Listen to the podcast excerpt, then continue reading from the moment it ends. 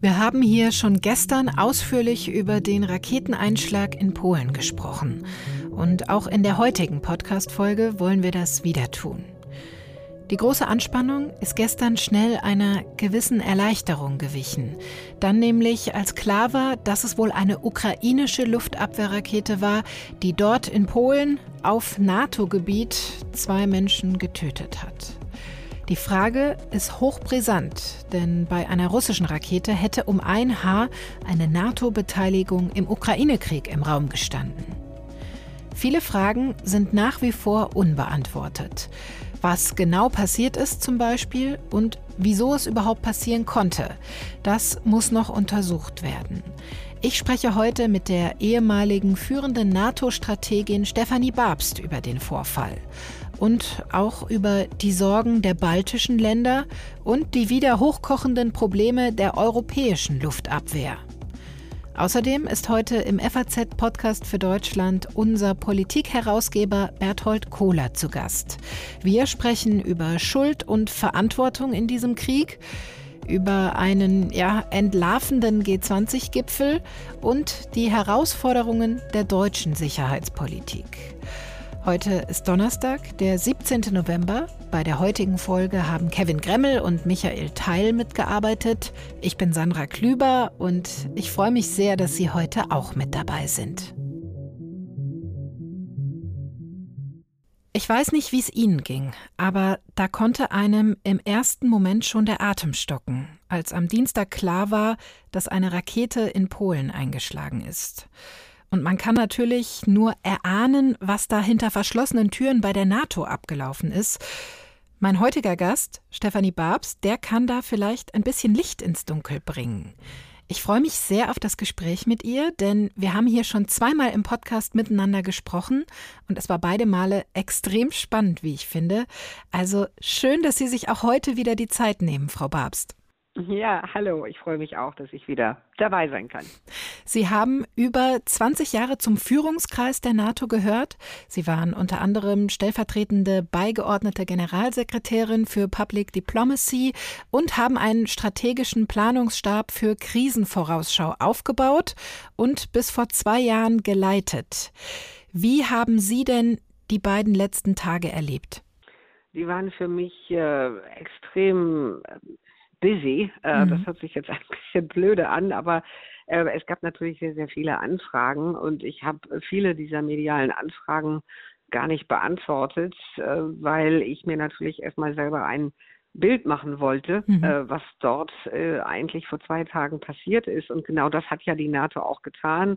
Ähm, sie hat äh, erst einmal äh, die polnischen Kollegen äh, zu Wort kommen lassen, die ihre eigenen Erkenntnisse gestern Morgen während des Nordatlantikrates ähm, dort präsentiert haben. Dann haben sie dem General Cavalli das Wort gegeben, also dem Sakur, auch äh, der Oberbefehlshaber der alliierten Truppen in Europa, mhm. hat seine eigenen Erkenntnisse nochmal geteilt und natürlich auch die Amerikaner. Und all das hat dann unterm Strich äh, zu der Erkenntnis geführt, die General äh, Sekretär Stoltenberg dann ja auch gestern äh, verkündet hat. Nein, es war nach allem, was wir wissen, keine russische Rakete, sondern eine ukrainische Flugabwehrrakete, die bei dem Versuch, eine anfliegende russische Rakete zu zerstören, dann teilweise auf polnisches Territorium gefallen ist und dann, ja, das muss man sagen, wirklich ja auch ganz furchtbar zwei Menschen mhm. Leben gekostet hat. Sie haben ja nach wie vor enge Kontakte auch zu ehemaligen Kolleginnen und Kollegen. Nehmen Sie uns doch gedanklich mal kurz mit hinter die verschlossenen Türen bei der NATO. Wie muss man sich das vorstellen? Was war da los? Wie sind da die Abläufe in einem solchen Fall? Ja, ähm, es gibt in der NATO so eine Struktur, die nennt sich SITCEN, also das ist äh, also die äh, Abkürzung für Situation Center. Und das ist der erste Anlaufpunkt, wo in der Regel zumindestens aktuelle Nachrichten und Entwicklungen hereinkommen. Und mhm. dann geht die Maschinerie auch relativ schnell äh, die Hühnerleiter weiter nach oben. Das heißt also, der Generalsekretär und alle wesentlichen Führungspersonen werden benachrichtigt über das, was man da also jetzt äh, in diesem Fall an an Informationsfetzen äh, aufnehmen konnte. Und dann setzt eigentlich äh, setzen zwei Dinge ein. Zum einen äh, fängt dann der Generalsekretär an zu telefonieren mhm. und zu sprechen. Er wird darüber hinaus aber dann ähm, die Intel-Briefs äh, gelesen haben. Das heißt also das äh, äh gelesen haben, was sowohl NATO-Intelligence-Strukturen als auch eben diejenigen Erkenntnisse von befreundeten äh, oder vielmehr NATO-Mitgliedstaaten zu Wege gebracht haben, um sich überhaupt erstmal ein Lagebild zu machen. Also ein mhm. Lagebild ist ganz, ganz wichtig. Und mit diesen Erkenntnissen ist er dann mit seinen Mitarbeitern gestern Morgen in den, wie wir sagen, Council gegangen, also in den Nordatlantikrat. Und ich fand es eigentlich ganz interessant, äh, gestern auch zu sehen, was, was dann nicht bei dieser Sitzung herausgekommen ist. Mhm. Man hätte sich natürlich auch vorstellen können, dass die äh, NATO-Staaten eine gemeinsame Erklärung abgeben. Ja. Haben sie ja nicht gemacht. Äh, man hätte sich auch vorstellen können, dass äh, sie einen Prüfauftrag an Sakeur, an General Cavalli nochmal geben, um zu äh, schauen, was kann die NATO noch mehr tun, um die Luftabwehr- und Raketenabwehrsysteme ganz besonders vulnerabler Mitglieder wie Polen zu verstärken. Also das hätte man vielleicht machen können, ähm, aber das ist ja nicht gemacht worden. Insofern. Äh, Warum? Ja, Wie erklären Sie sich das? Warum das nicht gemacht wurde? Es kann zum einen sein, dass die Polen das gar nicht äh, gewünscht haben. Mhm. Ähm, das äh, vermag ich jetzt äh, nicht zu sagen. Ähm, aber ganz grundsätzlich hatte ich den Eindruck, dass es relativ rasch deutlich wurde, dass insbesondere die amerikanische Seite, wenn ich das so sagen darf, den politischen Dampf aus dem Kessel nehmen wollte, mhm. indem Präsident Biden ja noch in Bali gesagt hat, nein, das war ähm, aller Wahrscheinlichkeit nach keine russische Rakete. Und wenn Sie sich die sprachliche Formulierung anschauen des Generalsekretärs, dann ist die sehr deeskalierend, mhm. sehr zurückhaltend. Also hier war ganz deutlich gestern, äh, die großen Staaten äh, wollen sich noch nicht mehr in die Nähe von Artikel 5 begeben. Das äh, sehr besonnene Vorgehen der NATO, das wurde ja auch gestern vielfach hervorgehoben und ähm, gelobt. Polen selbst wollte ja eigentlich nicht Artikel 5, aber äh, Artikel 4 zumindest aktivieren und hat das dann doch zurückgezogen.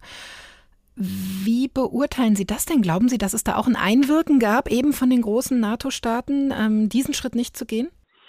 Das vermag ich nicht zu sagen, aber wenn das Erkenntnis der polnischen Seite relativ rasch war, äh, es, es handelte sich hier nicht um einen vorsätzlichen Angriff seitens Russlands, sondern es ist eben halt ein, wenn man so will, bedauerlicher Unfall mhm. gewesen, ähm, dann machte äh, Artikel 4 auch keinen Sinn. Artikel 4 ist ja vor allen Dingen eine politische Botschaft. Ein Staat äh, sagt damit, direkt und indirekt. Also hier ist ein wirklich sehr ernstzunehmender Vorfall, der unsere territoriale Integrität und unsere Sicherheit ähm, tangiert. Und ähm, diesen Schritt, wie gesagt, wollten die Polen offensichtlich nicht gehen. Und mhm. dementsprechend war das jetzt auch keine Artikel 4-Diskussion gestern.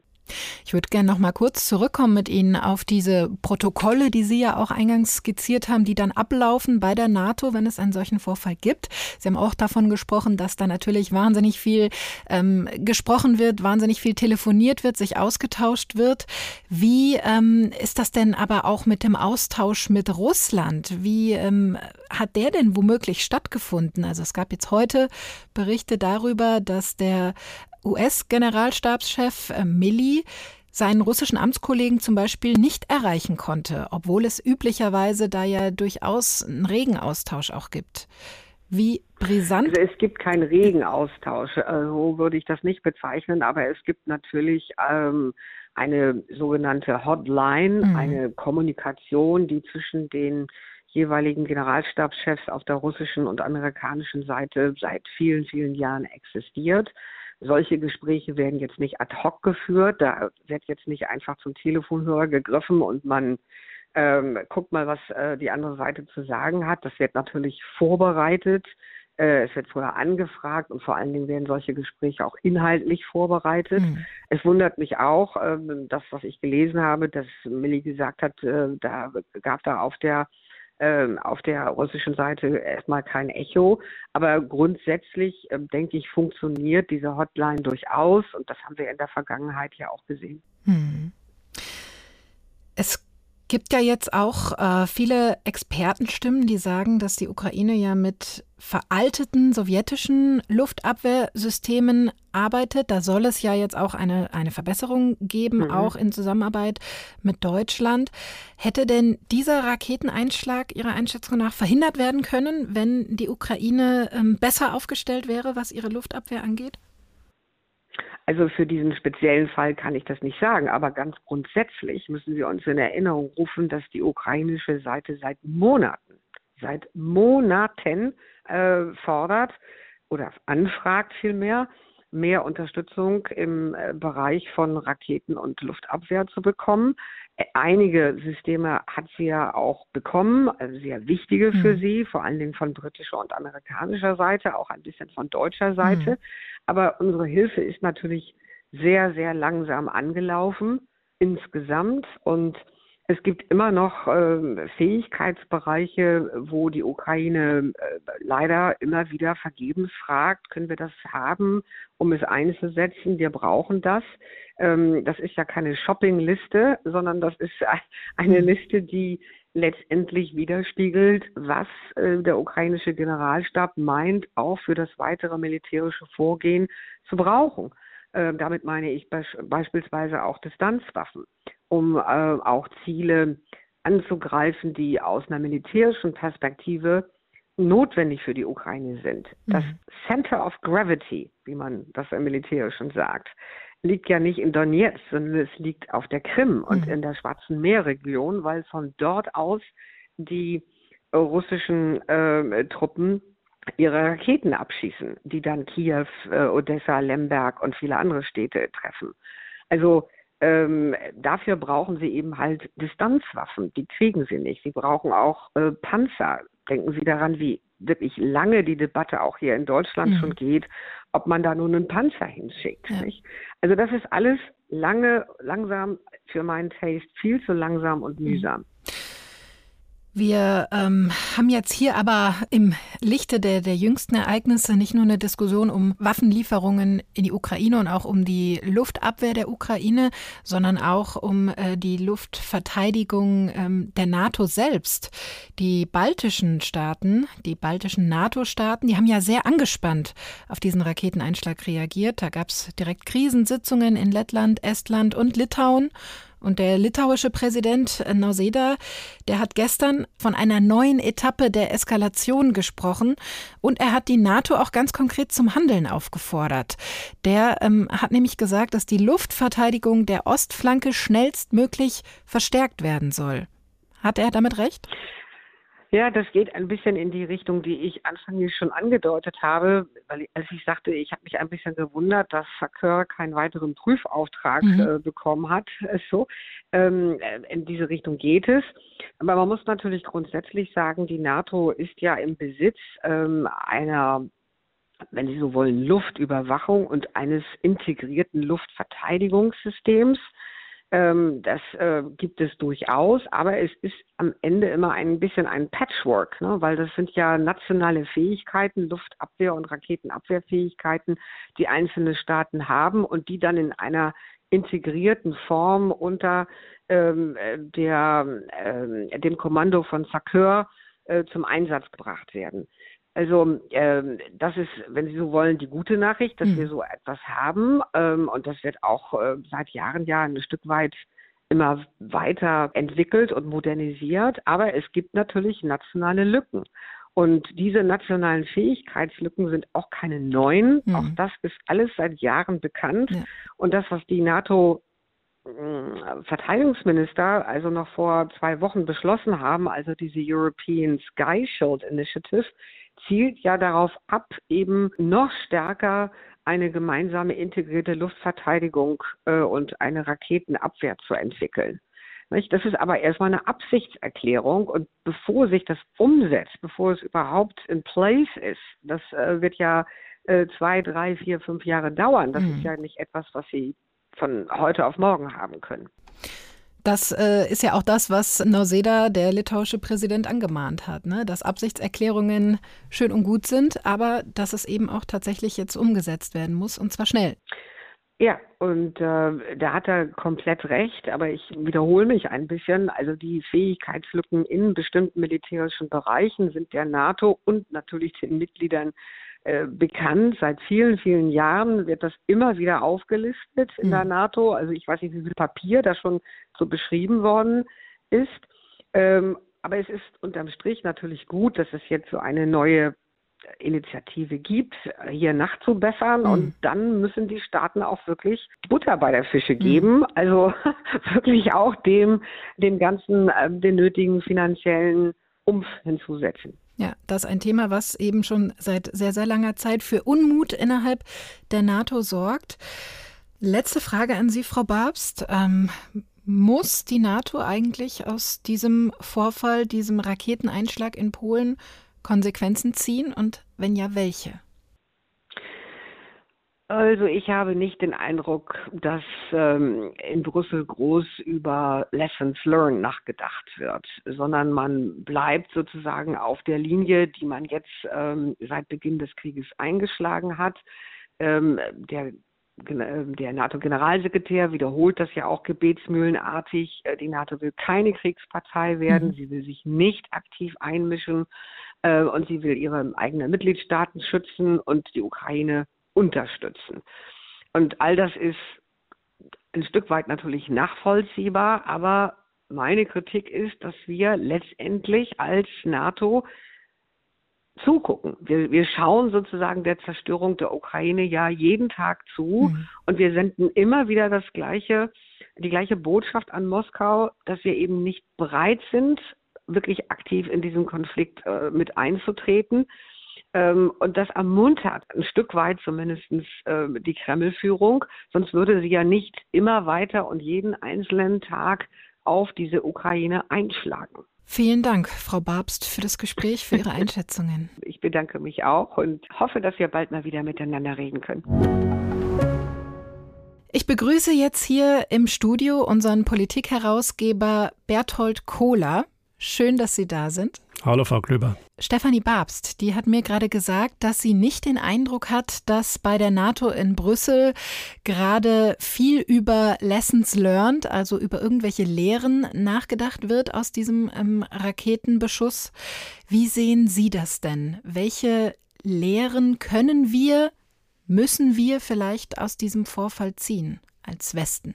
Also es würde mich wundern, wenn die NATO solche Ereignisse nicht sehr intensiv sich anschauen würde, diskutieren würde und überlegen würde, wie man handeln sollte und müsste, wenn tatsächlich dieser Fall eintrete, der jetzt zum Glück ja nicht eingetreten mhm. ist, dass nämlich tatsächlich eine russische Rakete auf NATO-Gebiet einschlägt, entweder weil sie tatsächlich gezielt abgeschossen worden wäre oder weil das sozusagen ein Kollateralschaden wäre. Äh, viel lernen muss die NATO, glaube ich, aus diesem Ereignis auch nicht, weil sie ja schon gezeigt hat, dass sie sehr, sehr besonnen auf dieses äh, Ereignis reagierte. Mhm. Völlig vernünftig. Auch die polnische Seite mhm. hat da so reagiert, wie man eigentlich nur reagieren kann und muss, nämlich gesagt, wir müssen erstmal die Fakten klären, ähm, um alles weitere dann zu entscheiden. Wäre das für Sie vielleicht so die wichtigste Lehre, nochmal sich vor Augen zu führen, wie wichtig es ist, in solchen Situationen einen kühlen Kopf zu bewahren?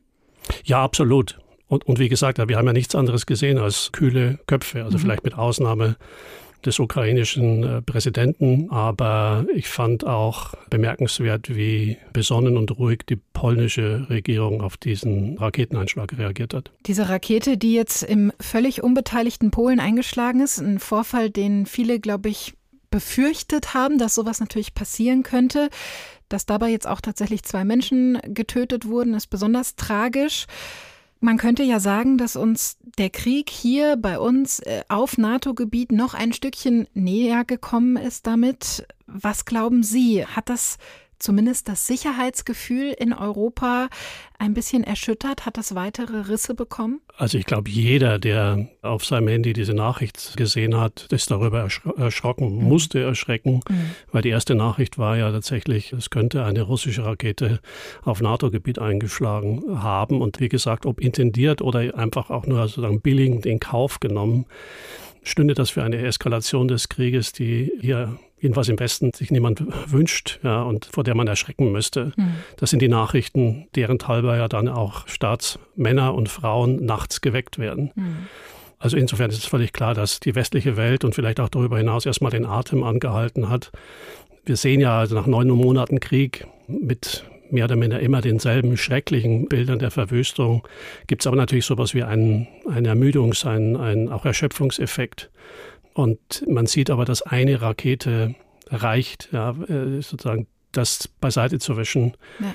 Wenn die Konsequenzen, die damit verbunden sein könnten, eben so wären wie, wie in diesem Fall. Und auch wenn, so wie es im Moment aussieht, das ja eine ukrainische Luftabwehrrakete war, herrscht große Einigkeit darüber, dass die Schuld natürlich dafür trotzdem Russland trägt, denn ohne diesen Angriffskrieg wäre diese Abwehrrakete natürlich nie in Polen gelandet.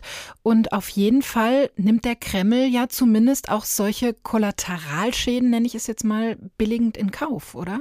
Ja, also in Fachkreisen, also sowohl in politischen wie in militärischen Kreisen, ist ähm, ein solches Ereignis ja sagen wir mal, nicht ausgeschlossen mhm. worden, auch aus dem Grund, dass der größte Teil des Waffennachschubs aus dem Westen für die Ukraine über Polen läuft. Mhm. Und auch Russland ja auch mehrfach schon erklärt hat, dass es also diese Nachschublieferungen als Ziele ansieht und an, aus seiner Sicht natürlich ansehen muss. Bisher aber doch, nach allem, was ich weiß, eine Art Sicherheitsabstand bei der Bekämpfung dieser Nachschubslinien zur polnischen Grenze eingehalten hat. Mhm. Also man kann ja auch nicht erkennen, welches Interesse Putin jetzt haben sollte, in einen militärischen Konflikt mit der, mit der NATO zu geraten da er schon den, den Krieg in der Ukraine mhm. nicht gewinnen kann. Mhm. Aber also da sind wir natürlich jetzt im spekulativen Bereich, da sind ja noch ganz viele Fragen offen, aber könnte man sogar so weit gehen und sagen, da werden so ein bisschen die Grenzen vielleicht auch ausgetestet, wie weit man gehen kann, wie weit man die NATO provozieren kann? Also ich glaube eigentlich nicht, dass mhm. Putin die NATO provozieren will, weil ich könnte jetzt eigentlich nicht sehen, welchen, welchen Gewinn er daraus mhm. ziehen könnte man muss das immer einschränken, man muss das immer im Konjunktiv sagen und einschränkend sagen, weil einige Einschätzungen, die wir zu Putin hatten hier im Westen, in der Politik wie auch in der militärischen Beurteilung seiner mhm. Absichten und, und seiner tatsächlichen Taten sind wir einigen Fehlunterschätzungen unterlegen. Also er ist schwer zu berechnen und mhm. vermutlich in Niederlagen und er er fährt ja eine Niederlage nach der anderen äh, in der Ukraine ein, ist er noch mhm. schwerer zu berechnen als, als bei Siegen. Ja, wir haben genau das lernen müssen in den vergangenen Monaten, dass Putin unberechenbar ist und zu vielem auch bereit ist. Wir haben es da mit Kriegsverbrechen zu tun, mit Menschenrechtsverletzungen, mit schweren, immer wieder mit den Atomdrohungen, die er ja auch angedeutet hat. Sie haben den Raketeneinschlag gestern auch kommentiert für die Zeitung und haben Russland darin eine terroristische Macht genannt. Da bin ich so ein bisschen drüber gestolpert, weil so meiner Definition nach Terroristen nicht nur zu fast allem bereit sind, sondern zu allem bereit sind. Was trauen Sie Putin denn noch zu? Ja, also jedenfalls halten sich Terroristen nicht an Regeln, mhm. die man in zivilisierten Gesellschaften oder auch sozusagen im zwischenstaatlichen Verkehr lange Zeit für generell verbindlich gehalten hat. Mhm. Und an diese Regeln hat sich ja jedenfalls bis zur Okkupation der Krim auch Russland weitgehend gehalten. Mhm. Aber eben da schon zu erkennen gegeben, dass man bereit ist, also jetzt speziell natürlich Putin, äh, dass er bereit ist, zur Verfolgung politischer Ziele auch militärische Gewalt anzuwenden. Mhm. Das ist in Europa ja im Grunde seit dem Zweiten Weltkrieg ein Tabu gewesen und das hat er gebrochen. Und die Art und Weise, wie er seine militärischen Mittel einsetzt, das ist wirklich Staatsterrorismus. Er setzt ja nicht ein gegen militärische Ziele, sondern, sondern er terrorisiert ein Volk. Er will ganz, ganz offensichtlich den Widerstandswillen, der, den bemerkenswerten Widerstandswillen der Ukrainer brechen, letztlich durch Raketen- und Bombenterror. Und mit Terroristen verhandelt man nicht, ne? Ja, das, ist, das, das, ist die große Schwierigkeit. Das ist eine Lektion, die, die man in verschiedenen Fällen natürlich auch schmerzlich gelernt hat. Gibt man terroristischen Forderungen nicht nach, mhm. weil die, die Folge ist, dass äh, immer weitere Forderungen erfolgen. Das ist Grundregel oder eine Grunderfahrung, die man gemacht hat mit individuellen Terroristen, aber auch sozusagen mit Staatsterroristen. An einem Verhandlungstisch zumindest hat Russland jetzt gerade auch erst gesessen, der G20-Gipfel. Das ist fast ein bisschen untergegangen in der Aufregung der letzten beiden Tage. Der ist gestern zu Ende gegangen auf Bali. Putin selbst, der hat sich vertreten lassen, hat seinen Außenminister Lavrov vorgeschickt, aber Russland war eben auch mit dabei beim G20-Gipfel, auch wenn Lavrov vorzeitig abgereist ist, bevor sich dieser Gipfel auf eine sehr scharfe Verurteilung geeinigt hat, den auch ähm, Länder wie China und Indien, die ja eigentlich immer russlandfreundlich ausgerichtet waren, mit unterzeichnet haben. Was wäre Ihr Fazit dieses Gipfels? Naja, der ist natürlich völlig äh, überschattet und geprägt worden von der Diskussion und dem Ringen um den Ukraine-Krieg und den Versuch, Russland da zum, zum Rückzug zu bewegen. Das war das dominierende Thema, das alles andere überdeckt hat. Und da muss man sagen, es ist, glaube ich, schon bemerkenswert, was, was da in dieser Abschlusserklärung erreicht worden ist. Das mhm. haben vorher nicht viele äh, gehofft, dass mhm. eine so doch so deutliche Verurteilung Russlands zu Wege gebracht werden könnte. Insbesondere eben, weil die von Ihnen schon erwähnten Staaten Indien und China ja schon in einer Art wohlwollende Neutralität zu Russland standen aus unterschiedlichen eigenen Interessen. Aber beiden Staaten geht der Krieg und die Folgen, die der Krieg für die Weltwirtschaft hat, inzwischen natürlich viel zu weit. Das trifft vitale Interessen, mhm. insbesondere auch der Chinesen, ja, die natürlich stark sozusagen am, am Puls der Weltwirtschaft hängen. Und durch diesen Krieg wird auch ihre eigene Volkswirtschaft natürlich massiv in Mitleidenschaft gezogen.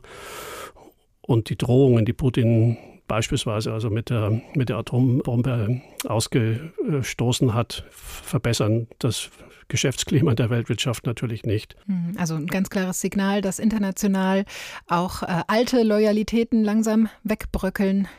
Ja, ja, also wird, es, wird, es wird zu, zusehends einsamer mhm. äh, und Putin und vor diesem Hintergrund versteht man, dass er nicht, dass er nicht selbst dahin gefahren ist, um sich diese Schelte und sozusagen die Abwanderung seiner Verbündeten selbst zu erleben. Aber natürlich musste Lavrov äh, für, für seinen Herrn und Meister hin, um sozusagen das Schlimmste zu verhindern oder mindestens diesen einen Satz in die Abschlussverklärung hineinzuverhandeln, dass es auch andere Einschätzungen und Ansichten gäbe. Deuten Sie das eigentlich als ein Zeichen der Schwäche, dass Putin da nicht selbst aufgetreten ist? Ja, also man kann, er hat, er hat keinen, keinen, keinen diplomatischen Triumph auf Bali erwarten können. Deswegen ist er nicht, nicht hingefahren, mhm. sonst wäre das anders gewesen. Mhm. Schon im Vorfeld war klar, dass Russland da nicht gut äh, wegkommen mhm. würde. Erstaunlich war eher sozusagen wie einhellig dann oder doch ja doch letztlich auch in der und auch in der Deutlichkeit der Formulierung die Kritik an Russland kam. Und da hat sicherlich nicht geholfen, dass, dass äh, Moskau zur selben Zeit wieder zahllose Raketen auf ukrainische Städte abgeschossen hat. Das war, naja, Eigentor ist ein viel zu schwaches Wort dafür, mhm. aber äh, mit solchen Aktionen, mit solchen militärischen Aktionen äh, erleichtert der Kreml natürlich auch das diplomatische Geschäft nicht. Sie hatten das im Laufe des Gesprächs, glaube ich, schon angedeutet. Russland musste ja einige herbe Rückschläge in der Ukraine einstecken. Zuletzt die Rückeroberung von Cherson. Man könnte also meinen, dass dieses Land ja gut damit beschäftigt ist, überhaupt irgendwelche militärischen Fortschritte in der Ukraine zu machen und dass es eigentlich Russland nicht wagen dürfte, sich mit der NATO zum Beispiel anzulegen oder mit dem Westen militärisch.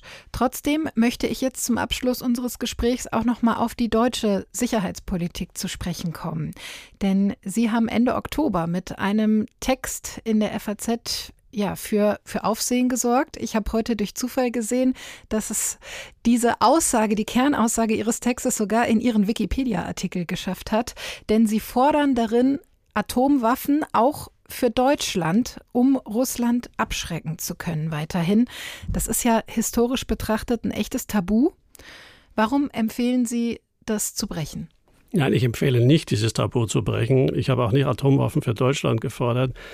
Ich wollte dazu anregen, dass wir äh, uns einer, einer Frage stellen, der wir uns bisher nicht stellen, nämlich was wäre, wenn mhm. die amerikanische Nukleargarantie, die auch das Rückgrat äh, der europäischen und damit der, der deutschen Sicherheit ist, wenn die wegfiele, beziehungsweise so an Glaubwürdigkeit äh, verlöre, mhm. äh, dass sie einfach nicht mehr abschreckend wirken würde.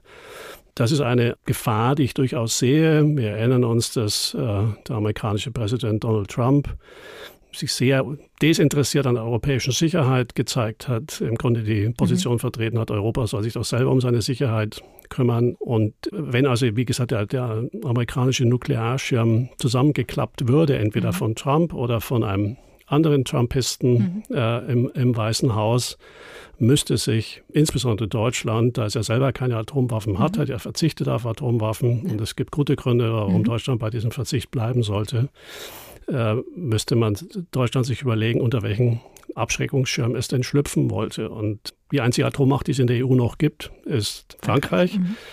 das das Konzept der sogenannten Minimalabschreckung verfolgt, also eine, eine vergleichsweise kleine Nuklearstreitmacht hat zur Absicherung der eigenen Existenz. Der Präsident Macron hat sich schon, hat mehrfach schon gesagt, äh, er sei bereit, sozusagen äh, auch über die strategischen und die europäischen Dimensionen der, der französischen Nuklearmacht zu diskutieren und zu sprechen. Ich kann nur nicht erkennen, dass dieses Gesprächsangebot von deutscher Seite angenommen worden ist. Ich finde, wir müssen uns gerade jetzt, wo auf, auf russischer Seite ein Alleinherrscher sitzt, der mit, der, mit dem Einsatz von Atombomben droht, mhm. auch äh, um seine äh, konventionellen Feldzüge abzusichern, dass wir gerade in einer solchen Zeit, wo also auf der einen Seite die, die, die, Bedrohung, die nukleare Bedrohung wächst und auf der anderen Seite die Glaubwürdigkeit der nuklearen Abschreckung abnimmt, dass wir uns überlegen müssten, wie diese, diese Grundbedingungen deutscher und europäischer Sicherheit gewährleistet ist, wenn, wie gesagt, auf amerikanischer Seite ein Rückzug stattfinden würde in, zu den eigenen Interessen, wie er unter Donald Trump begonnen hat. Das heißt, Ihrer Einschätzung nach wird uns diese ja, schwelende, latente Bedrohung aus Russland auch noch eine ganze Weile begleiten in der Zukunft? Ja, deswegen ist es ja so wichtig, dass der russische Präsident nicht mit einem, äh, mit einem Sieg aus der Ukraine belohnt wird, ja, mhm. dass diese Aggression nicht mit Gebietsgewinnen äh, belohnt wird, mhm. weil zu erwarten wäre, dass, äh, das glaube ich, das gibt nur ganz wenige, die, die im Westen daran noch zweifeln würden, dass er mit solchen Aktionen, mit solchen Aggressionen fortfahren würde, weil er hat ja auch bei Licht betrachtet nicht mehr viel anderes, was er, was er den Russen bieten kann. Er hat mit dieser Aktion spätestens jetzt Russland äh, massiv geschwächt. Er hat die Wirtschaft auf, auf Jahrzehnte ruiniert. Mhm. Es werden Generationen von Russen werden für diesen Krieg und für, für Putins aggressiven Kurs zahlen müssen. Das ist das Einzige, was er zu bieten hätte, wären Eroberungen. Sagt unser Politikherausgeber Berthold Kohler. Haben Sie ganz herzlichen Dank für das Gespräch. Sehr gerne. Ja, damit sind wir am Ende der heutigen Folge. Morgen begrüßt sie hier an dieser Stelle meine Kollegin Corinna Budras. Zu Gast ist die Wirtschaftsweise Veronika Grimm. Die beiden werden über das erste Jahr der Ampelkoalition mit all den Entlastungspaketen sprechen und über das Krisenmanagement. Ich wünsche Ihnen jetzt erstmal einen schönen Abend und sage vielen Dank fürs Zuhören. Machen Sie es gut. Tschüss.